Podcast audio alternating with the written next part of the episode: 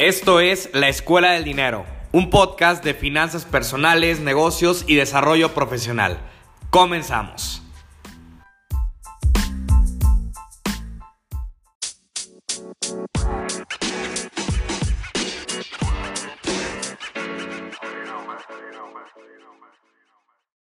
¿Qué tal? Me da mucho gusto darte la bienvenida a un nuevo episodio de La Escuela del Dinero. Gracias por tu preferencia, por todos los mensajes que nos llegan con sugerencia de temas, con opiniones de podcasts anteriores. Definitivamente su opinión vale bastante y ayuda a crecer este proyecto. Y gracias por tu preferencia, por acompañar a Miguel Arias en los distintos en vivos que ha hecho en Instagram en arroba Miguel Arias 11 con los distintos especialistas que nos han acompañado en episodios anteriores que vale la pena que los cheques en Spotify de nueva cuenta si es que no los has escuchado te van a aportar bastante mi estimado Miguel el día de hoy con un tema bastante relevante un tema que sin importar si eres dueño de negocios y trabajas para alguien más eh, es importante que tomemos cartas en el asunto que es el tema del retiro ¿cómo te va Miguel? Hola, ¿qué tal? Muchas gracias. Un saludo a, a todas las personas que nos escuchan. Un gusto estar platicando sobre un nuevo tema. Hemos platicado sobre temas ya bastante relevantes. Y esta emisión, pues, tiene un grado de importancia, quizá no en un corto plazo, quizá no inmediato, pero es algo importante por atender. Ya que vamos a estar hablando de que tu yo del presente le tiene que estar pagando su estilo de vida y su calidad de vida a tu yo del futuro. Es decir, solo tú serás el único responsable de la vida que llevarás en tu edad adulta, en tu edad avanzada. Por lo tanto, hablemos de retiro. Así es, y que de nadie más depende, ¿no? A final de cuentas, Miguel, hemos visto eh, muchas personas y la gente que nos escucha seguramente también conoce personas que han llegado a ser dueños de un negocio, que han llegado a puestos gerenciales, puestos directivos, y llegado los 65, 70 años, se las están viendo muy complicadas en, en poder llegar a fin de mes, ¿no? O cuántas personas aquí en México vemos en todas las cadenas de supermercado que terminan empaquetando bolsas, que están trabajando todavía en lugar de estar disfrutando de sus nietos, de su familia, de lo que construyeron, de ese patrimonio que les llevó años de trabajo. Y, vemos que, siguen estando ahí en la famosa rueda de, de la rata, ¿no? Nos referimos a plan del retiro porque es algo que lleva tiempo, que no es una situación de un día para otro, que lleva años de planeación, de ahorro para lograr una realización por lo tanto, si eres joven, qué bueno, está muy bien que estés disfrutando tu juventud, está toda madre, pero debes de empezar a preocuparte por tu futuro, porque tu yo del presente le va a dar la buena o mala calidad de vida a tu yo del futuro. Hablemos de retiro, hablemos de qué opciones contamos actualmente. Y pues bueno, Armando, tú me dices con qué iniciamos. Pues sí, mira, yo creo que eh, personalmente mi opinión es que muchas veces creemos que siempre vamos a estar en las mismas condiciones, que siempre vamos a estar en esa posibilidad de poder tener esos ingresos que a lo mejor hoy estamos teniendo, que tenemos cierto colchón y a lo mejor no tantas responsabilidades, pero nunca volteamos a ver qué va a ser de nosotros los últimos 20, 30 años de nuestra vida, ¿no? ¿Quién te va a mantener? Porque aunque tuvieras hijos, tus hijos no tienen la responsabilidad de hacer frente de lo que tú quieras. Ya es un grado, digamos, un poquito más moral o sentimental el tema de decir, oye, ¿sabes qué? Voy a, voy a apoyar a mi papá o, no lo voy a apoyar, pero obligación no existe. Sí, y anteriormente la planificación familiar o no planificación familiar, no sé cómo, cómo llamarlo, eh, te decía o te indicaba que debías de tener 5, 7, 10 hijos para ver de todos ellos quién te salía bueno o que entre todos lograran mantenerte en la vejez. Hoy sabemos que eso es imposible. Hoy el costo de vida es muy diferente a como era hace 30, 50, 70 años. Por lo tanto, esa estrategia ya no funciona y pues ya solo eres tú el único responsable de ver por tu futuro. Así es, y, y digo lo que comentábamos ahorita, ¿no? ¿Cuánta gente vemos que arriba de los 65 años se las ve complicadas y aún así los chavos de 20, de 30 siguen sin darle la importancia de vida al tema del retiro? ¿A qué crees que se deba que los jóvenes no tomemos acción desde, digo, porque lo podemos tomar desde los 18 años? ¿Por qué no tomamos acción para hacer frente de esos momentos ya de la edad adulta. Hay países que, países que fomentan la, la cultura del retiro más que otros e incluso es un retiro digamos un poquito obligatorio con grados de aportaciones más altos y México no es un país así. Quizá en otros países, si nos está escuchando en, en otro país probablemente de Latinoamérica, sí tengan unas mejores condiciones de retiro, y el gran problema que se tiene es el sentido de inmediatez, el querer ver todo a corto plazo, de aquí a un mes, de aquí al próximo fin de semana. Y eso es un gran problema debido a que no permite una, una, real, una real atención a los problemas en un futuro. Y convivimos y vemos muchas veces el término en inglés de, de YOLO, You Only Live Once, solo vives una sola vez hay que disfrutarlo, sí, estoy de acuerdo, pero es importante el decir, oye, pero ¿qué onda con mi retiro? Y vamos a, a platicarlo, entremos en, en tema, ¿cómo ves? Vamos a desmenuzarlo, Miguel. Este, digo, es importante que para la gente, la mayoría de la gente que nos escucha están entre los 20 y los 30 años. Eh, pongamos en contexto que nuestra situación es muy distinta a la de nuestros padres, a la de nuestros abuelos, que hasta cierto punto tenían mejores condiciones, que era el tema de la ley 73. Antes existía la ley vieja o ley 73 y aplicaba para los trabajadores que comenzaban a cotizar antes del 1 de julio de 1997. Bajo esta ley, pues lograbas que tu pensión eh, fuera efectiva con un mínimo de 500 semanas cotizadas, que equivalen a 10 años de trabajo y teniendo más de 60 años de edad. Así es. ¿Qué, tipo de características tenía esta ley, Miguel? que la hacían más atractiva a lo que tenemos actualmente. Pues bastante benéfica porque era una pensión vitalicia.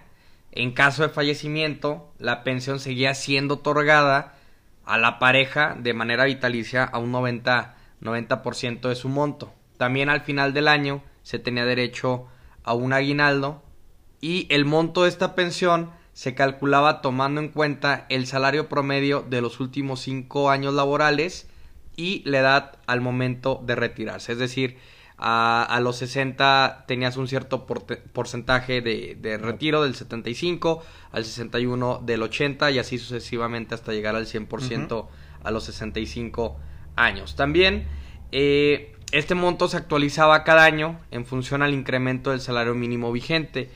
Y decimos eh, se actualizaba en tiempo pasado porque quizá nuestros papás o nuestros abuelos sí estén gozando de esa, de esa pensión, pero nosotros no lo vamos a hacer. Ok, ahí en resumen, todos los que empezamos a trabajar después de 1997, entramos en el siguiente bloque que es el de la ley 97, que es la que aplica a todos los que trabajamos aquí en México después de 1997, insisto. A ver, ¿esa cómo, cómo sería, Miguel? Sí, es que mira, el, sistema anterior funcionó bien por varios años, pero diversos factores como el aumento en la esperanza de vida de los mexicanos generaron que el gobierno tuviera que crear una nueva ley del retiro. No está del todo bien hecha, pero bueno, platiquemos cómo es la ley nueva o la ley 97. Esta aplica precisamente para quienes comenzaron a trabajar a partir del primero de julio de 1997 y en lugar de financiar las pensiones con los trabajadores activos, cada persona se vuelve responsable de administrar sus recursos en una cuenta individual por medio de una FORE. Es decir, que ahí eh, la responsabilidad no le está pasando el gobierno. Te está diciendo, Miguel, si tú no te haces cargo de ti mismo, te la vas a pelar y te vas a quedar ahí chiflando en la loma sin que nadie más te ayude. Totalmente, se mandó la responsabilidad al ciudadano y con esta ley es necesario que cotices mínimo 1250 semanas y pues bueno, también tener más de 60 años para lograr la pensión con la ley 97. Ok, ¿qué características tendría la ley 97 que, digo, de entrada ya sabemos que es menos atractiva que la que tenían nuestros papás? ¿Cómo sería? Pues lo más grave es que la mensualidad es pagada únicamente con el dinero que lograste ahorrar y la pensión que recibirás por esta ley es de aproximadamente el 20 y el 30% de tu último salario más los rendimientos generados en tu cuenta personal. Ok, excelente. Y bueno, dentro de esta ley se crea el esquema de las afores, las famosísimas afores que varios de nuestros amigos tienen cierta noción, este, algunos las desconocen, nos ha pasado que en los entrenamientos de la Escuela del Dinero hay personas que desconocen a qué Afore pertenecen y que bueno, vamos a irnos desde el punto A para conocer un poquito más de este tema. Sí, tal cual que significa Afore, es administradora, administradora de fondos para el retiro. Eh, y tuvieron un cambio en diciembre del 2019 y comenzaron a trabajar bajo el esquema de fondos generacionales, también conocidos como Target Date Fund o TDFs. Es decir, que se, se hacen las CIEFORES o los lugares donde colocaban el dinero por medio de la edad del trabajador. CIEFORE es una sociedad de inversión especializada en fondos para el retiro, es decir, los fondos donde se invierte el dinero de los trabajadores dependiendo de su edad. Ok, perfecto. Entonces, esas YAFORES son las que toman el dinero de todos los trabajadores, lo ponen a trabajar para darte ciertos rendimientos. ¿Cuántas existen? Sí, antes existían 5 CIEFORES, hoy existen 10, determinadas por la fecha de nacimiento de los trabajadores y pues van desde los trabajadores con edad más avanzada hasta los últimos que se acaban de integrar al sistema laboral. Ok, perfecto. Eh, ¿Qué, características tienen las, las CIAFORES, Miguel, que nos puedas comentar y que nos puedan ayudar a todos los, los que estamos interesados en conocer un poquito más en cómo funciona el sistema de, la, de las CIAFORES aquí en México? Tu dinero permanecerá ahí según tu, tu edad y se va a volver cada vez más conservador el perfil de inversión a medida que te acerques a la edad del retiro. Podemos estar hablando de un rendimiento anual, eh, según lo, lo último que, que se publicó el último estado de cuenta entre un 3.8 y hasta un 6.3 de rendimiento en las distintas CIEFORES, lo cual es muy bajo. Estamos hablando que está casi a la par de inflación o un poco arriba. Entonces eso es preocupante porque tu dinero no está generando un gran rendimiento, pero si estás obligado a tenerlo ahí. Ese es el gran problema. podemos decir que todo este esquema del, del, que nos estás platicando es el que de cajón te pone el gobierno, ¿no? Como la opción A, por así decirlo. Cuando tú cotizas eh, en la seguridad social, pues tu dinero va ahí sí o sí. Y también te cobran una comisión por administrar tu propio dinero, lo cual es un completo abuso, es un negociazo para las Afores porque de tu propio dinero te están cobrando entre el 0.7 y el 0.9. Podríamos redondearlo al 1% de tu mismo dinero, te cobran por administrártelo. Ok, perfecto. Amigos, aquí estamos conociendo el paso a paso de qué opciones tenemos aquí en México para el tema del retiro y también cómo podemos llevarlo a cabo de mejor manera. Eh, Miguel, ¿Qué pasa con, con el tema del dinero que está ahí? ¿Podemos retirar? ¿Se queda? ¿Qué es lo que pasa con él? Puedes retirar en algún momento por concepto de desempleo, ayuda por desempleo o si vas a casarte. ¿Podrías hacerlo? ¿Es recomendable? No, en absoluto, porque te quita semanas de cotización y honestamente no vale mucho la pena tocar ese dinero. Y lo que sí deberías hacer es realizar aportaciones voluntarias.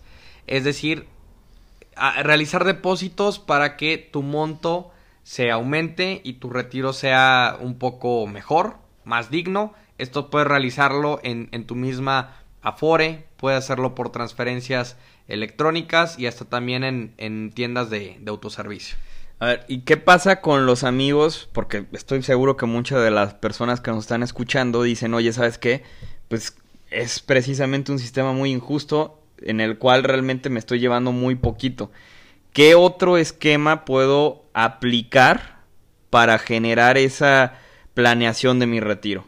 Existen los planes personales del retiro, o abreviado PPR, y a diferencia de tu Afore, en donde tu patrón y el gobierno aportan fondos para tu retiro, un PPR o un plan personal de retiro solo se alimenta de los ahorros que tú deposites. Los cuales, pues bueno, también van a estar generando rendimientos.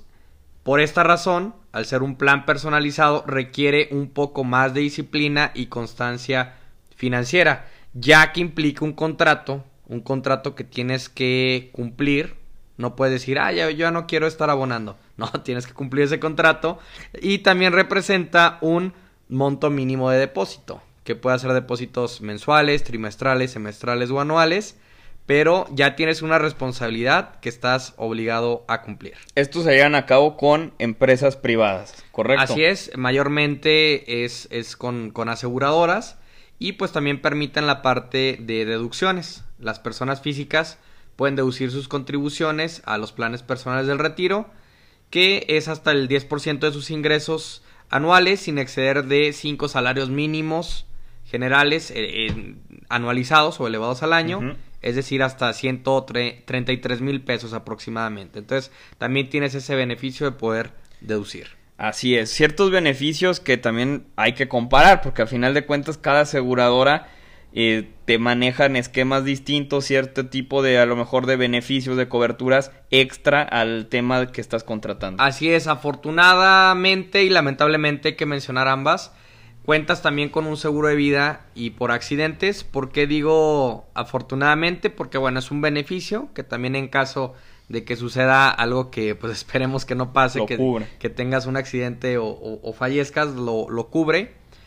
Pero lamentable porque hace más costoso el, el, pago de esta, de esta prima y por lo tanto no todo lo que depositas va netamente a inversión.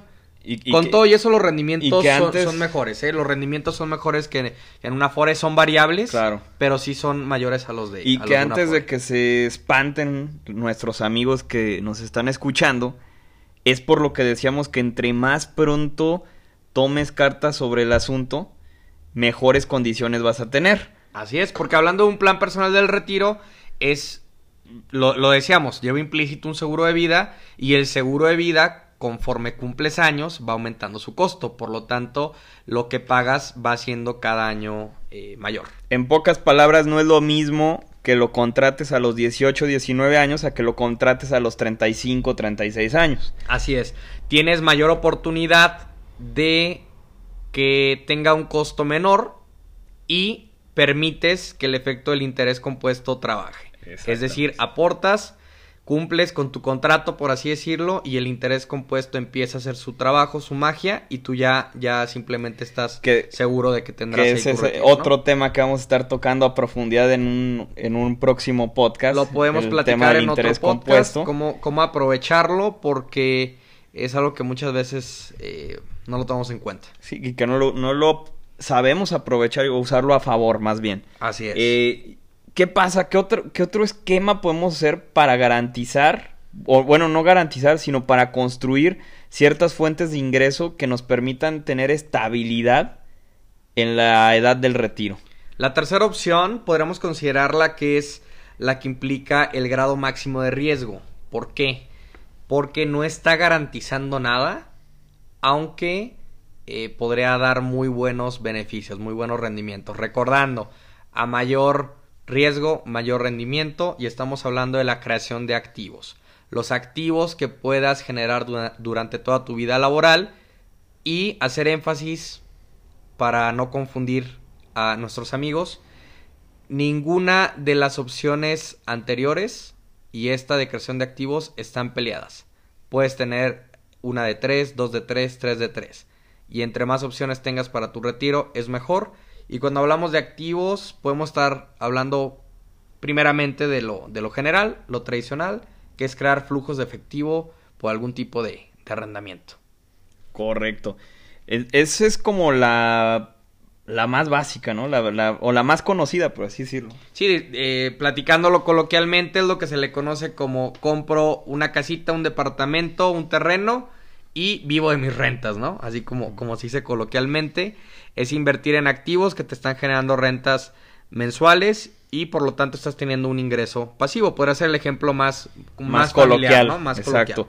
Y bueno, lo otro tendría que ver también con el tema de los negocios. Así es, pero no solo tener negocios, porque un negocio también puede ser un autoempleo. Y si estás en un autoempleo, estrictamente no estás retirado. Por lo tanto, el término debe de ser graduarte de tu propio negocio o de tus propios negocios. Es decir, crear un sistema en el cual tú puedas estar o no estar y el negocio siga funcionando, siga generando utilidades. Ok, sería como dar el brinco a ser un inversionista, un accionista de una empresa que esté trabajando sin que tú tengas que estar físicamente teniendo presencia ahí, ¿no? Así es, que el negocio requiera una supervisión mínima o de ser posible nula y tú ya estás recibiendo un ingreso pasivo mes con mes y no tengas nada de qué preocuparte. Para esto, obviamente, tuvo que pasar años de consolidación de negocio y creando y dejando a personas eh, con un grado de responsabilidad y confianza bastante alto operando el negocio. Ok, es crear un sistema, amigos, y el tema, alguna otra opción que podamos mencionar, Miguel. Instrumentos financieros, invertir en bolsa. Podemos hacerlo con, con ETFs. Eh, en inglés se conocen las siglas como Exchange Traded Funds. Y pueden beneficiarse debido a que es una diversificación.